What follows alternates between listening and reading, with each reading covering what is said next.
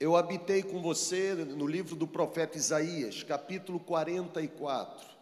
E eu disse para você que existe uma necessidade, e a necessidade é uma nova visitação de Deus.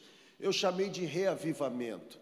Eu disse para você que se existe algo que precisaremos no próximo ano é que o céu se rasgue e uma nova visitação do alto venha em nosso encontro, venha em nossa direção.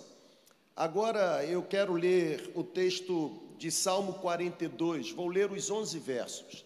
E eu quero pensar com você sobre intimidade com Deus, uma busca constante, algo que não pode ser ah, paralisado, uma busca ininterrupta, uma busca frequente. Por isso eu quero ler esse texto, o texto de Salmo 42. Os analíticos do Velho Testamento, eles dividem o livro dos Salmos em alguns livros. E alguns analíticos dizem que aqui no capítulo 42, ou melhor dizendo, no Salmo 42, se inicia o segundo livro. E eu quero fazer essa leitura, não é um poema de Davi, é um poema dos coraitas e a Bíblia ela diz assim: Como a corça anseia por águas correntes, assim como a corça anseia por águas, assim também, diz o salmista, a minha alma anseia por ti, ó meu Deus. O salmista diz: A minha alma tem sede de Deus, a minha alma tem sede do Deus vivo. E a pergunta é: quando poderei entrar para apresentar-me a Deus? As minhas lágrimas têm sido o meu alimento de dia e de noite.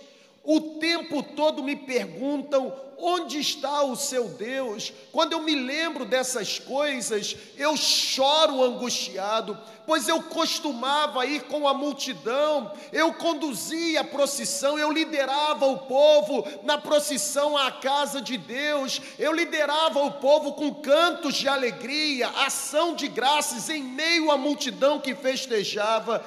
E a pergunta que surge é: por que você está assim tão triste, ó minha alma? Por que você está tão perturbada dentro de mim? Ponha a sua esperança em Deus, pois eu ainda o louvarei. Ele é o meu Salvador e o meu Deus. A minha alma está profundamente triste, por isso de ti me lembro desde a terra do Jordão, a alturas do Hermon, desde o monte Mizar, abismo chama abismo, ao rugir das tuas cachoeiras, todas as tuas ondas e vagalhões se abateram sobre mim. Aí vem o pedido do salmista, ele diz: conceda-me o Senhor o seu fiel amor de dia, conceda-me o Senhor de noite, a, a bela canção é a minha oração ao Deus que me dá a vida. Direi a Deus, minha rocha, por que te esqueceste de mim, ó Deus? Porque devo sair por aí vagueando, pranteando, oprimido pelos meus inimigos, até os meus ossos sofrem agonia mortal, quando os meus adversários zombam de mim, eles me perguntam o tempo todo: onde está o seu Deus? Por quê? Por que você está assim tão triste, ó minha alma? Por quê? Por que você está assim tão perturbada dentro de mim? Põe a sua esperança em Deus, pois ainda o louvarei, porque Ele é o meu Salvador e o meu Deus. Aleluia! Você pode aplaudir a presença do Senhor entre nós?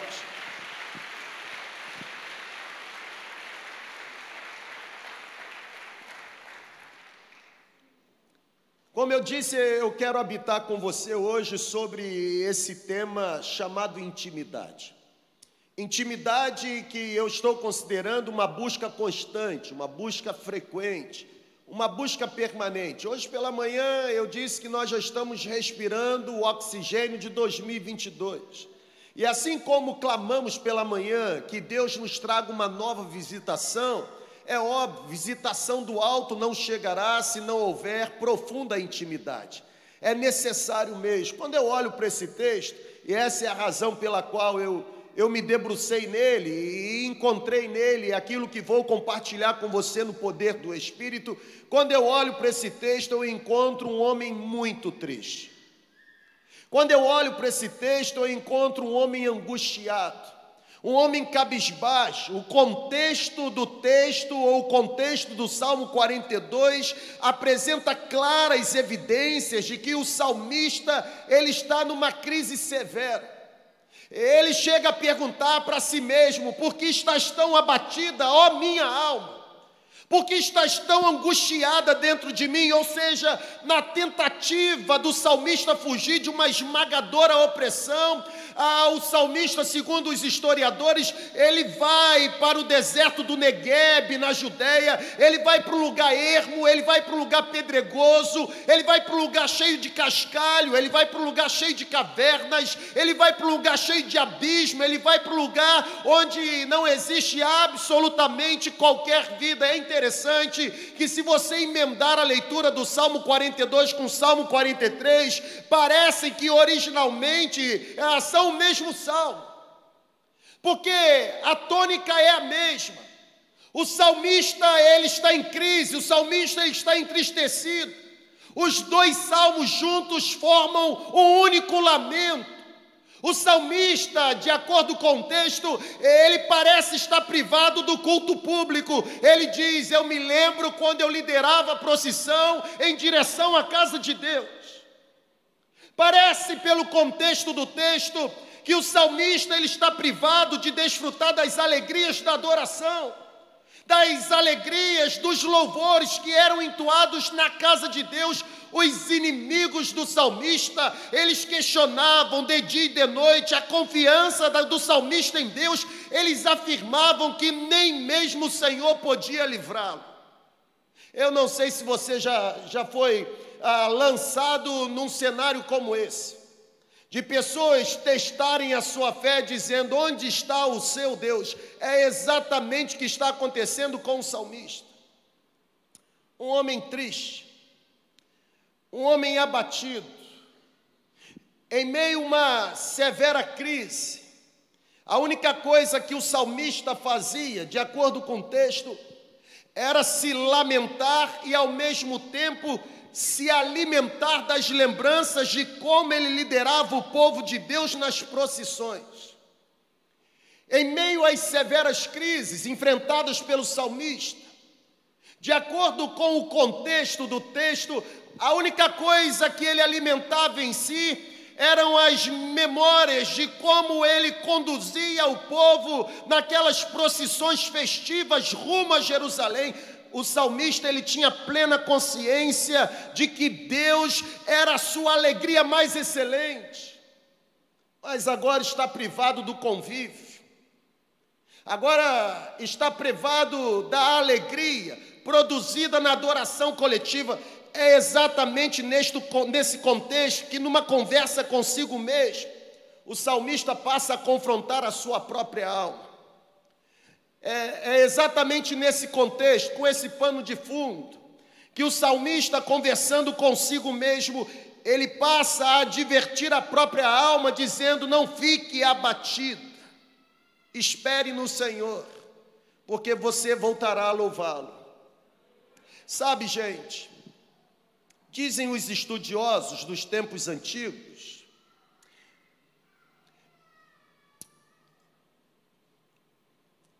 era típico do deserto.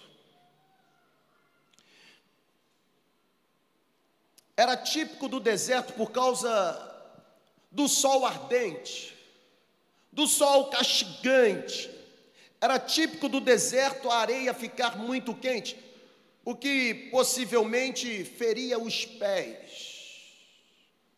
Ninguém conseguia ficar descalço no deserto. Quando a gente volta a memória para o Velho Testamento, como a graça de Deus acompanhou o povo durante 40 anos de peregrinação, nem o sapato se gastava.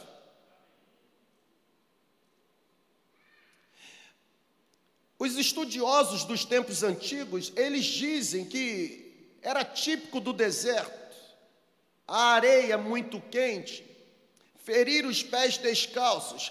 Aqueles que passavam pelo deserto, eles tinham que sobreviver debaixo do forte calor, eles tinham que superar ou sobreviver à ausência de água. Eles tinham sede. E é por conta disso que o salmista começa o Salmo 42 dessa forma. Porque naquele deserto, o salmista agora observa a corça. Corça é a fêmea do veado, um animal ágil, um animal veloz. E o salmista agora observa aquele animal, embora veloz, ágil, agora exausto e ofegante, procurando um bocado de água para se refrescar, para saciar a sede, aquele animal veloz, ofegante, exausto, correndo em direção à água, desejoso de saciar a sua sede. O salmista olha para aquele animal e diz o texto que a conclusão dele é que, da mesma forma como aquela coça necessitava de água, a sua alma necessitava da presença do Altíssimo. É como se o salmista dissesse o seguinte: Deus, eu não consigo viver sem a tua presença.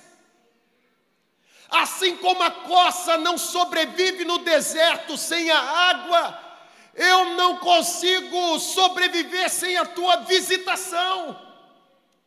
Senhor, sem a tua presença, a minha alma desfalece.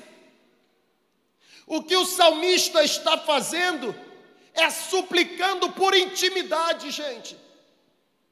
O que o salmista está fazendo é buscando profundamente intimidade. O salmista está dizendo é que ele só se satisfaz por meio de uma intimidade com Deus. Intimidade com Deus é viver com Deus. Intimidade com Deus é viver em Deus. Intimidade com Deus é viver para Deus.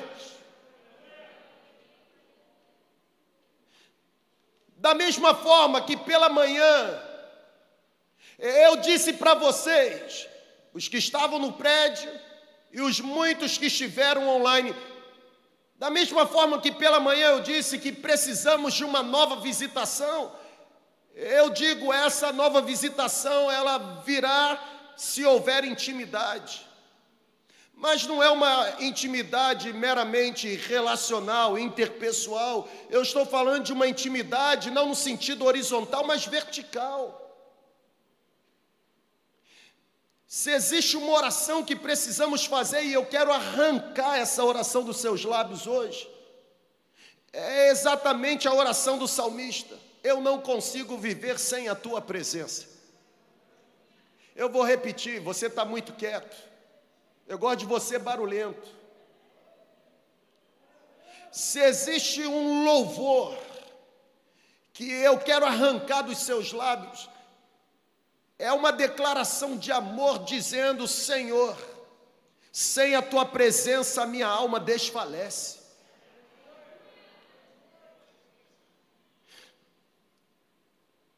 Intimidade com Deus, gente, é ser tragado pela presença de Deus. Intimidade com Deus é viver controlado pelo Espírito de Deus. Intimidade com Deus é mergulhar profundamente no rio da comunhão com Deus. Infelizmente, nos dias atuais, a, a motivação que tem levado pessoas a procurarem Deus não é uma motivação nobre. Infelizmente, quando a gente olha para o cenário, a gente percebe que a motivação que leva pessoas a procurarem Deus é a motivação apenas de receber a bênção que tanto necessita, ou que tanto almeja, que tanto deseja. Sabe qual é o grande problema da gente buscar a Deus apenas para receber bênção? É que essa busca única e exclusivamente pela obtenção da bênção que queremos, visa apenas o nosso bem-estar, não promove a manifestação da glória de Deus. Quando presentes são mais valiosos do que a presença, a própria presença não se manifesta. Agora eu garanto a você, se desejar primariamente a presença, é óbvio que a presença resultará na concessão de muitos presentes. Infelizmente, nós estamos vivendo um tempo em que existe uma, uma metamorfose, sabe? O evangelho da graça está sendo transformado num evangelho antropocêntrico. Porque Deus para mim é apenas o alguém que concede bênçãos. Tudo que acontece hoje está está em volta do homem, o homem é deificado, Deus é humanizado, o homem se torna o começo, meio, o fim, tudo é feito para o homem, tudo é feito pelo homem. Infelizmente, nesta geração que nós estamos vivendo, Deus não está passando de um mero instrumento secundário, um instrumento que só serve para realizar desejos, vontades, satisfazer gostos e caprichos. Intimidade que nada, eu só quero a bênção.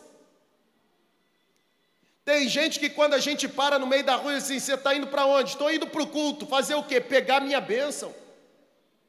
Já ouviu isso, irmão? Já falou isso, irmão? Estou indo pegar minha bênção. Está na hora de você parar de querer pegar a bênção e se tornar uma bênção. Sabe, gente?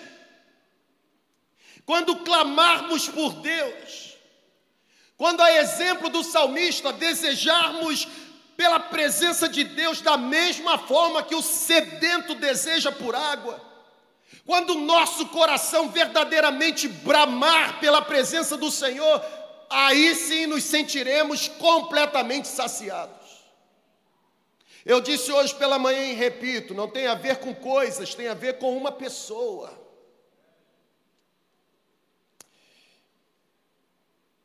Me parece que nós precisamos virar a chave. Olha para cá, por favor. Intimidade com Deus precisa ocupar o topo da nossa lista de prioridade para o próximo ano.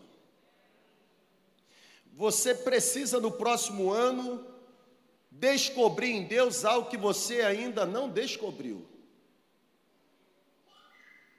Por causa da intimidade com Ele, você precisa buscar conhecer tesouros profundos que você ainda não acessou. Lembram-se da última frase da ministração pela manhã? Não queremos casas de espancamento. Pessoas que há mais de 10 anos continuam no mesmo ponto de origem não cresceram, não se desenvolveram na fé. É a mesma idiosincrasia, é o mesmo comportamento ou mau comportamento, é a mesma mania ou má mania. É a intimidade com Deus que vai nos projetar para um ano glorioso, gente.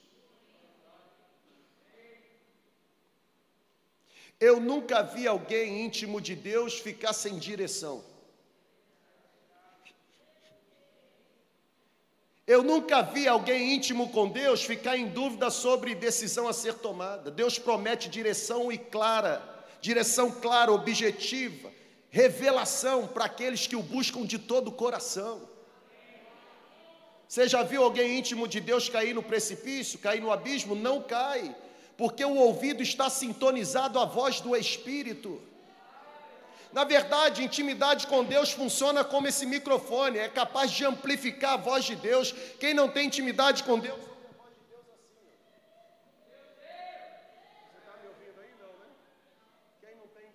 Quem não tem intimidade com Deus, ouve dessa forma.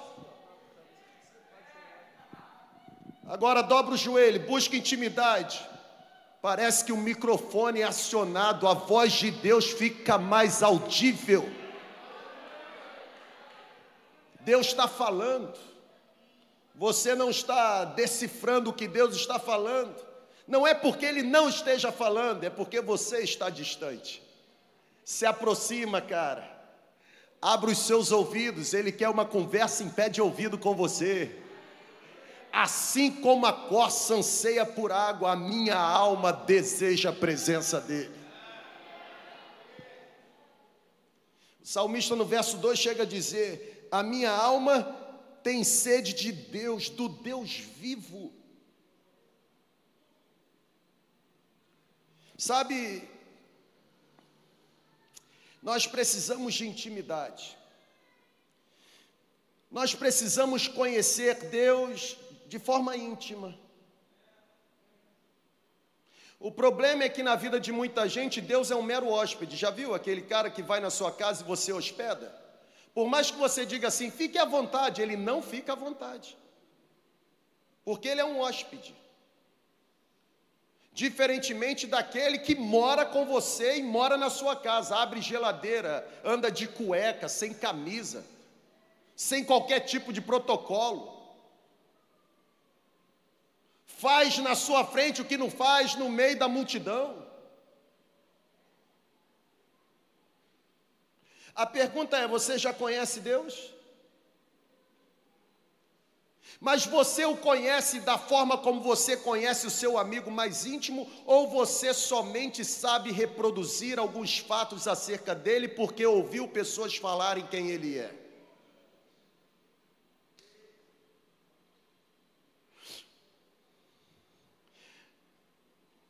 Nós não precisamos de mais conhecimentos a respeito de Deus, preste atenção nisso. Nós não precisamos de mais conhecimentos a respeito de Deus, tanto quanto necessitamos conhecê-lo na intimidade.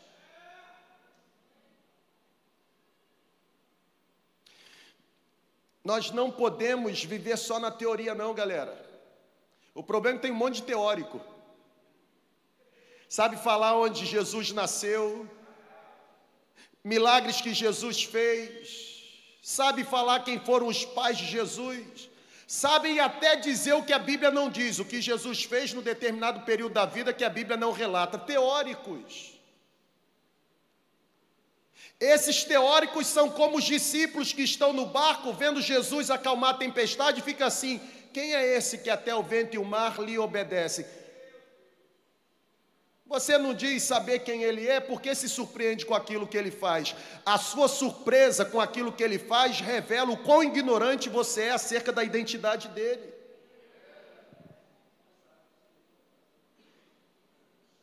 Oi, irmão, tá, tá, tá, tá tudo bem? Tá mesmo? Então diz assim: manda mais, Jesus.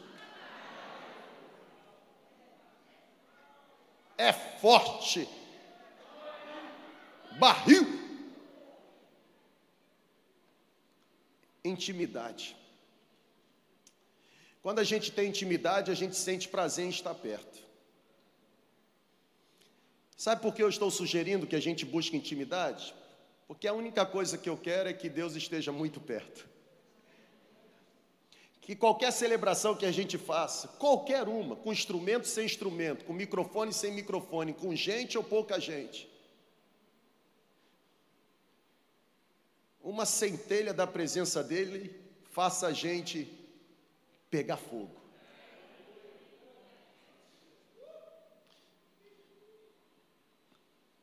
Pode ser que Deus batize você com intimidade hoje.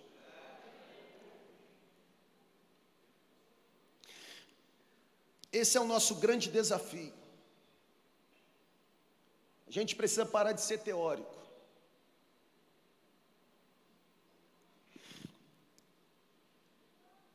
Não basta ler a Bíblia, tem que conhecer o Deus da Bíblia. Eu vou repetir. Porque esse negócio de bati minha meta, fiz o circuito 4x4, o que, que mudou na sua vida? Nada. Teórico.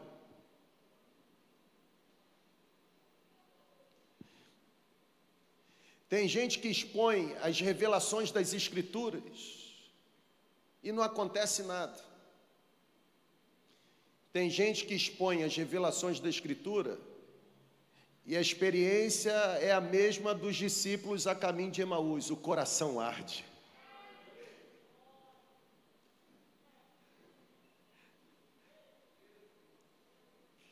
Não basta ler a palavra, tem que conhecer o Deus da palavra. Olha aqui, não adianta carregar a Bíblia, tem que reter a Bíblia no coração e na mente.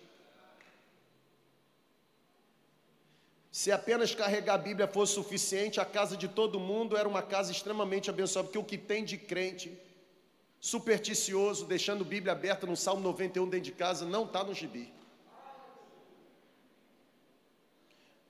Para que isso aí, irmão? Isso aqui é para espantar mal olhado. Eu era pastor bem novinho, lá em Juiz de Fora. E E aí entrou na minha sala uma mãe, aliás, uma irmã, e ela dizia assim: Pastor, estou desesperada, o que, que houve? Ela dizia assim: Eu fui na igreja tal, na sexta-feira, e, e lá na hora da oração, eu fui à frente, numa outra igreja.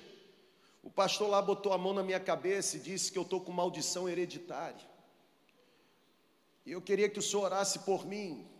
Eu olhei para ela e falei assim: duas coisas. Primeiro, se você entregou a sua vida a Jesus, a Bíblia diz que o sacrifício de Jesus quebra toda e qualquer maldição. Poderia até existir alguma palavra de maldição sobre você, mas por causa do sacrifício de Cristo na cruz do Calvário que alcança você, toda maldição é quebrada. A Bíblia diz: não há qualquer encantamento sobre aqueles que são de Deus. A Bíblia diz que se confessarmos os nossos pecados, Ele é fiel e justo para nos perdoar o pecado e nos purificar de toda injustiça. Seu problema não é maldição hereditária, seu problema é ignorância bíblica. A propósito, o que, é que você estava fazendo lá se tinha culto aqui?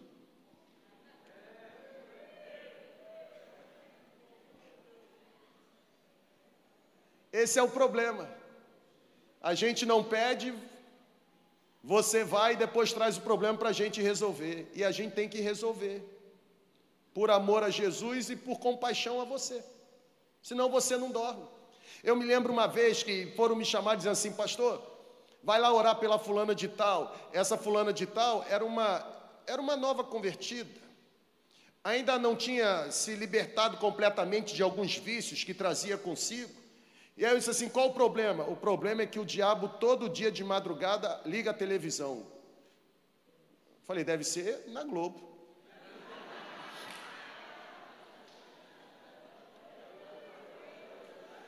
Aí eu fui lá. Vai ser bloqueado, hein? Eu fui lá. E aí eu cheguei lá, e é interessante porque tem uns caras que parecem caça-fantasma, já viu? Já chega expulsando e. Eu entrei na casa, óbvio que eu já entrei. É ligado, né, não, irmão? Soldado vai para a guerra displicente? Negativo, já entrei como, Érica? Ó. E aí comecei a conversar com ela. Interessante que eu percebi que a televisão era bonita. Eu disse assim: é nova? Ela disse: é. Comecei a conversar: o que está acontecendo? Não, porque não sei o que, de madrugada a televisão liga e eu vejo vulto para lá, vejo vulto para cá e não sei o que. Conversando com ela, eu comecei a mexer. Não é que a televisão estava programada para ligar todo dia, duas da manhã? É fato tirei a programação, o sleep, e não falei nada. Fiquei conversando, depois orei, óbvio que eu não expulsei nada. Foi embora. Domingo seguinte perguntei, e aí? Pastor, nunca mais vi vulto.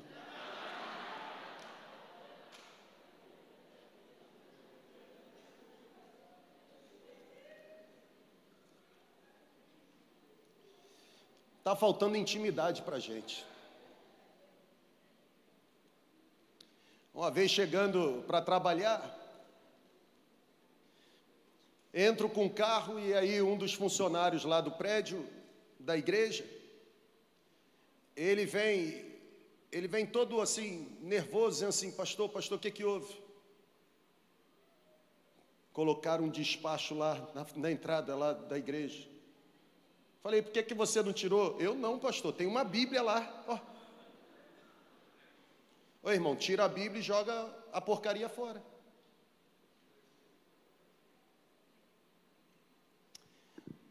Falta intimidade. Pessoal, o nosso problema de falta de poder é resultado da nossa falta de intimidade. Estão compreendendo? Está na hora da gente fazer brotar nos lábios, assim como a corça anseia por água, a minha alma anseia pelo Deus vivo. Esse é o nosso grande desafio. Nós não podemos nos contentar com outra coisa que não seja a presença do próprio Deus. Concorda sim ou não? O avivamento, ele, ele não virá enquanto o povo não desejar ardentemente pela presença do Senhor. Eu estou esperando que Deus nos traga uma nova visitação. Eu estou crendo que a partir de amanhã Deus vai liberar palavras proféticas aqui. Eu estou crendo. Semana da virada para nós não é uma semana de evento, não, irmão. É um marco profético. Amanhã eu vou chegar cedo e já vou sentar ali, ó, no meu lugar. E vou ficar preparadinho na posição, na posição, na posição, na posição. Porque Deus vai liberar palavra de direção para nós. Eu quero uma nova visitação do céu, irmão. Ah, você não é crente, não? Sou. Tem certeza da salvação, não? Absolutamente. Ué, e você então não recebeu o Espírito Santo ainda não? Óbvio que recebi. E por que você quer uma nova visitação? Porque uma coisa é ter, outra coisa é estar cheio. É possível tê-lo e estar vazio. O fato de tê-lo residente não significa que eu o tenho como presidente. O fato dele residir em mim não significa que esteja controlando, porque apesar de estar em mim, eu tenho capacidade de apagá-lo, de entristecê-lo. Amanhã eu venho para cá. E você? Irmão, traz balde. Para beber de balde. Deus vai nos dar uma nova visitação. Os nossos pés não vão pisar 2022 sem que alguma coisa aconteça. Ele preparou a mesa, gente. A mesa está preparada. Tem banquete para nós. Dois destaques eu faço. Primeiro, a intimidade com Deus é cultivada através da oração. O que o salmista fez quando se sentiu triste e afligido pelos inimigos? Começou a orar. Um outro salmista chamado Asaf, quando estava em crise, porque o ímpio era abençoado e prosperava, e o justo não prosperava e sofria. A Bíblia diz que ele ficou em crise até que entrou no santuário de Deus e entendeu a grande diferença que existe entre os que servem a Deus e os que não servem a Deus. O mover do Espírito Santo não acontece antes que os joelhos se dobrem. Eu quero batismo espiritual, eu quero batismo do Espírito Santo, eu quero. Coloca a mão na minha cabeça, para com isso, campeão. Não é mão na cabeça, é joelho no chão, é cara no pó. No tempo em que a indústria da estética está lá em cima, está na hora de descobrirmos que o melhor creme de beleza é o pó da terra. Põe a tua cara no chão, porque talvez haja esperança para você. Intimidade não vem enquanto o joelho não se dobra. De acordo com a própria Bíblia, Deus não sara a nossa terra sem que primeiro o seu povo se humilhe e ore fervorosamente. Se o meu povo, que é chamado pelo meu nome, se humilhar, orar, buscar a minha face, intimidade e se converter dos seus maus caminhos, então eu ouvirei do céu, perdoarei o pecado e sararei a sua terra, porque agora os meus olhos estão abertos e os meus ouvidos atentos à oração que se fizer neste lugar.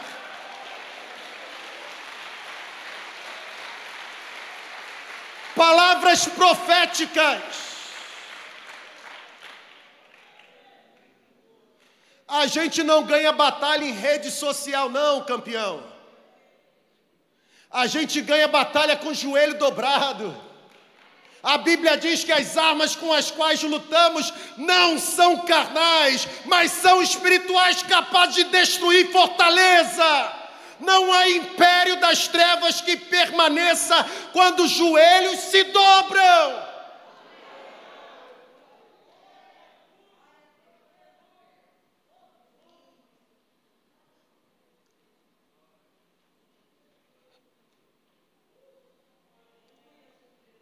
O avivalista, o clássico teólogo, do avivamento, ele diz o seguinte: quando Deus tem algo muito grande para realizar em favor da igreja, o desejo de Deus é que o seu ato seja precedido por orações extraordinárias do seu povo. Você crê que Deus tem algo muito grande para realizar? Então a gente precisa fazer o dever de casa, a gente precisa orar. O derramamento do Espírito Santo foi precedido não de louvor, não de coreografia, não de evangelização, de oração. O Espírito Santo não foi derramado enquanto as 120 testemunhas estavam distribuindo folheto. O Espírito Santo não foi derramado enquanto as 120 testemunhas estavam no templo em Jerusalém. O Espírito Santo foi derramado enquanto o povo aguardava o cumprimento da profecia orando. No meu tempo de criança, existia uma canção que dizia assim: Sinto que algo de bom vai acontecer. Jesus está aqui, sentirei o seu poder, o seu nome exaltar, sua glória. Não, não falando ao meu coração. Sinto que algo de bom vai acontecer para mim e para você. Eu tinha um amigo no quartel, muito, mas muito assembleano mesmo. E ele tinha um jeito assim muito peculiar de falar. Eu tentei até imitá-lo algumas vezes, não consegui porque era dele. E ele dizia assim: se Deus está presente, alguma coisa assustadora acontece. E é verdade. Terremoto na prisão, morto saindo da sepultura depois de vários dias lá dentro. Se Deus está presente, alguma coisa assustadora acontece. Nós estamos vivendo tempos de estiagem, sequidão espiritual. Exemplo do salmista. Há um deserto, sabe? Há um tipo de vida sendo vivida sem a presença das águas. Concordam sim ou não? Nós estamos vivendo um tempo onde a nossa fé está desfalecendo. E sabe por que isso está acontecendo? Pega aí, irmão, em nome de Jesus. Porque nós falamos de oração, mas nós não oramos. Nós somos muito bons para trazermos estudos acerca da oração, mas somos péssimos na prática. Nós pregamos sermões sobre a importância de uma vida marcada pela oração, mas os nossos joelhos não se dobram, a nossa vida de oração está na UTI. Nós somos hoje um povo muito ocupado. Olha para cá. Nós somos hoje um povo muito ocupado.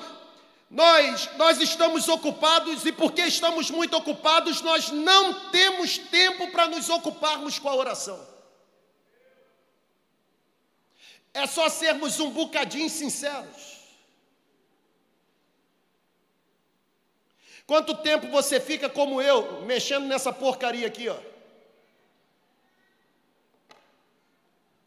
Que de quando em vez mais nutre ressentimento na alma do que liberta a gente.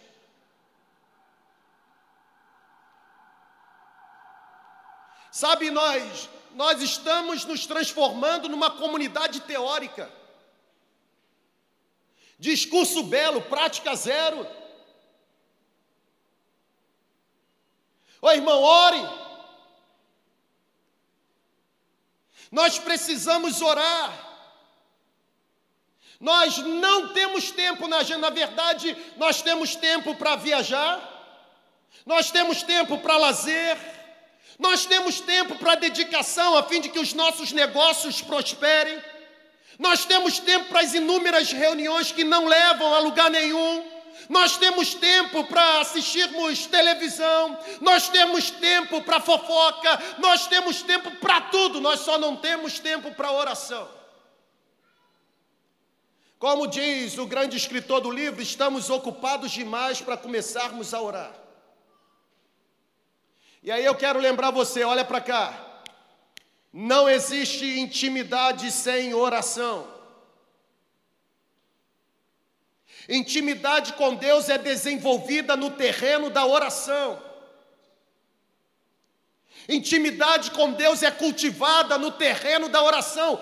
O solo fértil da intimidade é oração. Está aqui comigo ainda, sim ou não? Nem nós, pastores, sobrevivemos sem oração. Na verdade, sem oração, sabe o que vai acontecer? Sem oração, as nossas pregações vão se tornar pregações sem vida. Sem oração, o discurso vai impressionar, mas não vai causar impacto. Isso me fez lembrar do escritor quando ele diz que homens mortos tiram de si sermões mortos, e sermões mortos matam.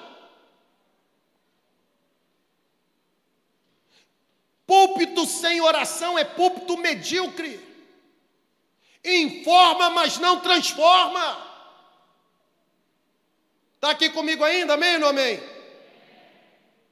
Pregações sem vida endurecem os corações. Olha para cá, por favor. Pregações sem vida não transformam.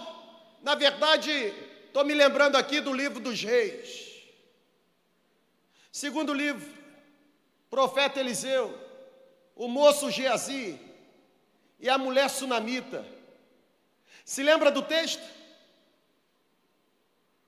Aquela mulher constrói um cômodo, ornamenta, coloca lá as mobílias para hospedar Eliseu. Eliseu ora pela mulher. A mulher tem um filho, lembram-se disso? O filho da mulher agora passa mal. O filho da mulher morre. E a Bíblia diz que Eliseu dá o cajado para Geazi e manda Geazi na frente. Geazi chega, visita o morto e o que, que acontece? Nada. Pregação sem oração, pregação que não é forjada no fogo da oração, é como bastão profético na mão de Geazi, não serve para nada, não tem poder.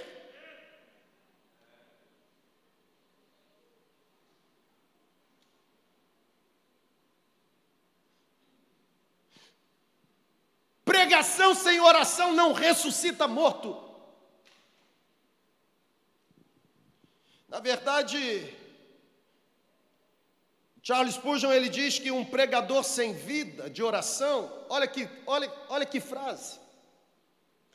Um pregador sem vida de oração é digno de lástima, e os ouvintes desse pregador são dignos de compaixão. Diga-me quem você está escutando e eu direi quem você está se tornando.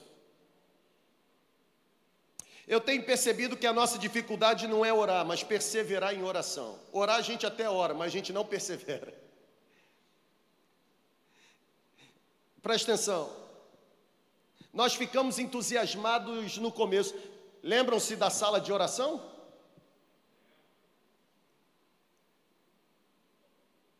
Um abaixo assinado comunitário para a sala continuar. Tenho certeza que se estivesse até hoje, a frequência já teria diminuído. Porque nós somos especialistas em começar bem, mas paramos na metade do caminho. Reaja aí, irmão, em nome de Jesus.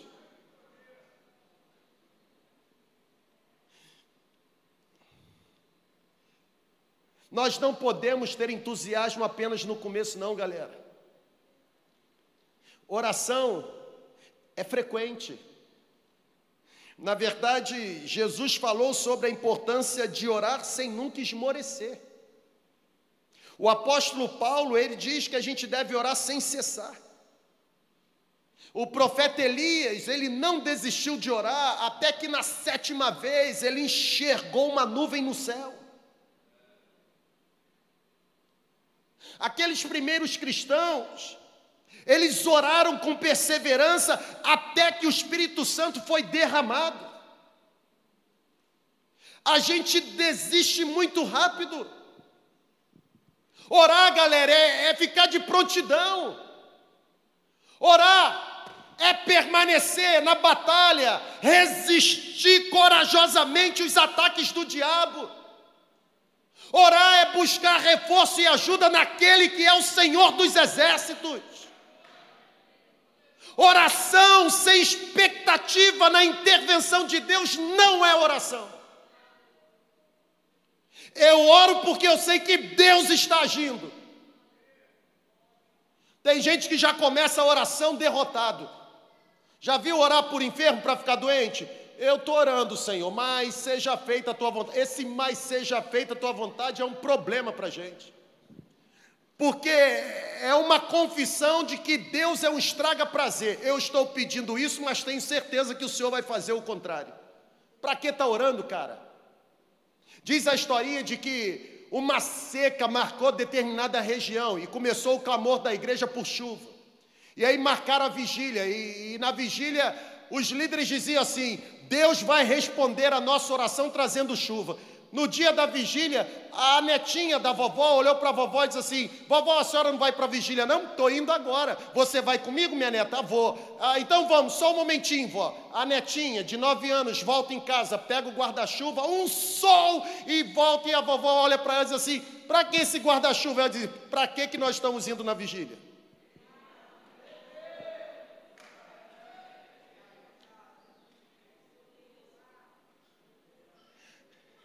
Orar sem expectativa é perda de tempo. Agora, oração não perde tempo. Na verdade, oração poupa tempo. Estão aqui ainda ou já foram embora? Você está sem dinheiro mesmo para ir para a praia? Então vamos ficar até amanhã aqui. Já começa a semana da virada.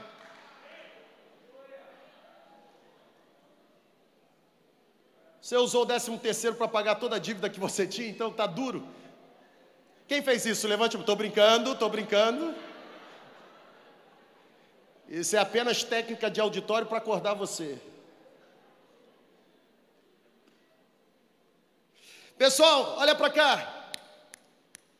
Oração que não aguarda a resposta não é oração de verdade. Você está orando pelo quê?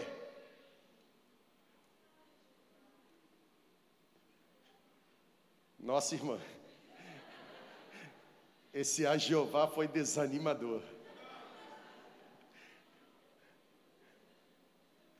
Oração que não tem certeza de que será respondida não é oração. A Bíblia diz o seguinte: olha, você deve buscar, você deve procurar, você quem busca encontra. Quem procura acha. Quem bate, a porta se abre. O que a Bíblia está dizendo? Toda oração será respondida. Talvez a porta que vá se abrir não seja a porta que eu queria, mas uma porta vai se abrir. Dá um glória aí, irmão. Quem entende que oração é cultivo de intimidade, se comporta como o profeta Abacuque. Vocês se lembram do capítulo 2? O profeta diz: Subirei na, ter, na torre de vigia e ficarei lá, aguardando a resposta de Deus.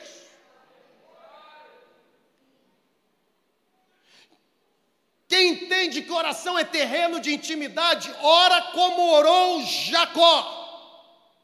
Eu não vou largar o Senhor até que o Senhor me responda. Não vou sair daqui. Não vou arredar meu pé. Vou ficar aqui agarradinho no Senhor até o Senhor responder.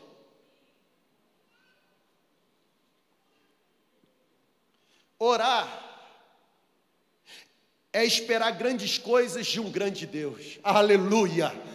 Aleluia! Eu oro porque eu sei que Ele é poderoso. Eu oro porque eu sei que Ele me ouve. Eu oro porque eu tenho certeza que Ele é absolutamente poderoso para me responder. Nós temos da parte de Deus, pessoal, promessas gloriosas. E exatamente com base nas promessas de Deus que nós devemos orar, nós devemos orar sem descanso, nós devemos orar com suor, nós devemos orar com lágrimas, nós devemos derramar a nossa alma aflita diante de Deus, por meio da oração nós devemos orar até o Senhor responder. Vou citar como exemplo a vida de um missionário, George Miller. George Miller, um dos homens mais extraordinários, conhecido como o príncipe dos intercessores. A biografia diz que George Miller teve mais de 3 mil orações respondidas. Olha para cá, por favor. Mais de 3 mil orações respondidas. Agora, olha que fato interessante: dois amigos de George Miller, dois amigos por quem George Miller orou a vida toda, dois amigos para quem George Miller pregou o evangelho a vida toda, dois amigos mantiveram o seu coração endurecido até a morte de George Miller. Mas George Miller, mesmo com a negativa dos amigos, ele continuava orando, continuava orando, continuava orando. Sabe qual foi o desfecho da história? Esse missionário morreu. E a história testemunha que algo aconteceu na vida dos dois amigos. Um se converteu no dia da morte, e o outro se converteu no momento do sepultamento. Não tem oração que não fique sem resposta. É como o profeta Oséias diz no capítulo 10, versículo 12: é tempo de orar é tempo de buscar o Senhor até que Ele venha e chova a justiça sobre vocês. Não para, não, irmão. Está muito cedo para você desistir, continua orando. Mas a resposta não continua orando, Deus está agindo. Desde a antiguidade não se viu, nem com os ouvidos se percebeu um Deus além do nosso que trabalha em favor daqueles que nele esperam. Os seus olhos não conseguem perceber, a sua mão não consegue apalpar, os seus ouvidos se tornaram insensíveis, mas ainda assim eu garanto: Deus está trabalhando em seu favor.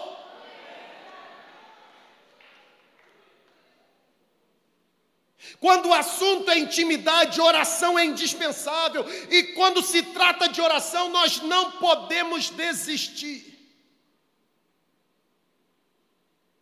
É por isso que eu não desisto do meu país, de jeito nenhum. E eu espero que você também não desista. Porque é a cura para a nossa nação. É óbvio que a nação não vai ser curada trocando político apenas. A nação vai ser curada com coração e mente de seres humanos sendo transformados. Não é fabricação de mais lei, é transformação interna da mente do homem. Porque os mesmos que fabricam são os mesmos que desobedecem.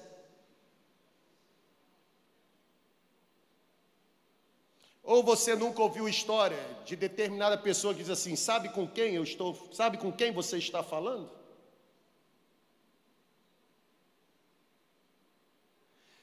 Pessoas que usurpam da posição que possuem ou se utilizam indevidamente do privilégio que receberam. Desonram o nome de Jesus.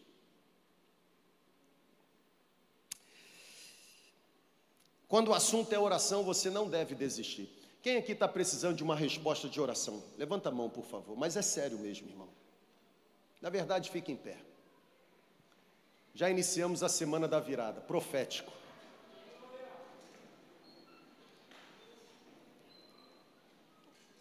É, é só para ficar em pé quem está precisando de resposta de oração. Levanta a sua mão. Não desista. Ei, não desista. Eu vou repetir. Quando o assunto é oração, não desista. Por que eu estou dizendo para você não desistir? Porque Deus não age de acordo com o seu cronograma. Vou repetir, olha para cá, Deus está falando. Deus não age de acordo com o seu cronograma. Deus fura o seu planejamento. Deus não obedece à sua agenda. Continue, creia, continue orando. Deus é soberano. O meu e o seu papel é orarmos até que Ele venha. Ele virá em nosso encontro. Ele está trabalhando em nosso favor. Continue. Se você deseja intimidade com o Senhor, você precisa clamar para que o altar da oração seja reconstruído na sua vida. Você não acha que está muito cedo para você abandonar, não? É como aquela canção que nós não vamos cantar, mas a Midian canta, dizendo que é cedo para largar a rede. Está muito cedo para você achar que vai ser aposentado da fé. Tem muita coisa ainda para você receber de Deus. Tem desafios maiores. O que olho nenhum viu, ouvido nenhum ouviu e ainda não subiu à mente humana é o que Deus tem preparado para você. É profético, irmão. Continue. Você não consegue perceber agora, mas existe Existe um ambiente espiritual. Assim como esse ambiente físico é completamente real, existe um ambiente completamente real, um ambiente espiritual. Você não consegue perceber, mas Deus está agindo. Deus está pavimentando a estrada. Ele não se atrasa, não se adianta ele chega na hora certinha. Na sua perspectiva pode pode estar demorando, mas na perspectiva de Deus você ainda não está preparado.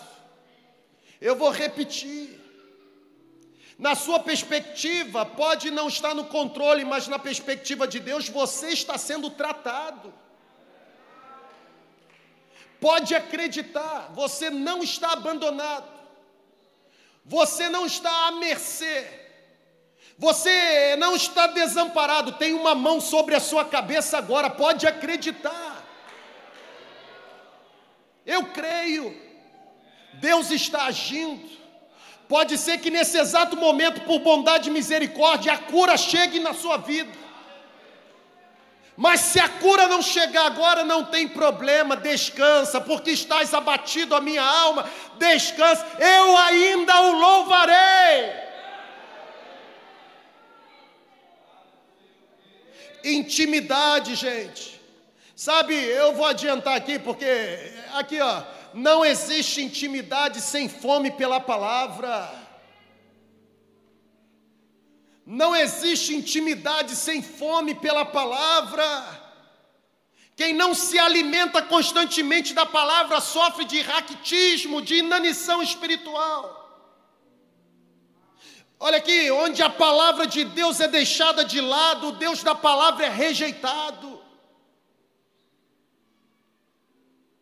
Ele está mais perto de você do que você possa sentir ou imaginar. Acredite. Acredite. Eu tenho certeza que centenas de pessoas agora estão sentindo algo diferente. Seja paz de espírito, seja arrepio, seja qualquer sentimento ou emoção aflorada, eu percebo o quanto Ele está presente. É como se eu pudesse vê-lo passeando entre nós e tocando. É como eu pudesse ouvi-lo dizendo para nós o que ele disse para leprosos, para enfermos: Eu quero, eu quero, eu quero, eu quero, seja curado, seja curado, seja liberto, seja limpo, eu quero. Será que você não consegue percebê-lo agora? Será que você não consegue percebê-lo? Quanto mais perto dele, mais longe do abismo. O velho Moody ele diz assim: ou a Bíblia te afasta do pecado, ou o pecado te afasta da Bíblia. Ou seja, quanto mais longe de Deus, mais perto do abismo. Quanto mais perto de Deus, mais longe da destruição. Sabe qual é o meu desejo? O meu desejo é esse: que Deus nos dê fome e sede nesse exato momento, mas não fome de pão nem sede de água, que Deus nos dê fome e sede de Sua presença.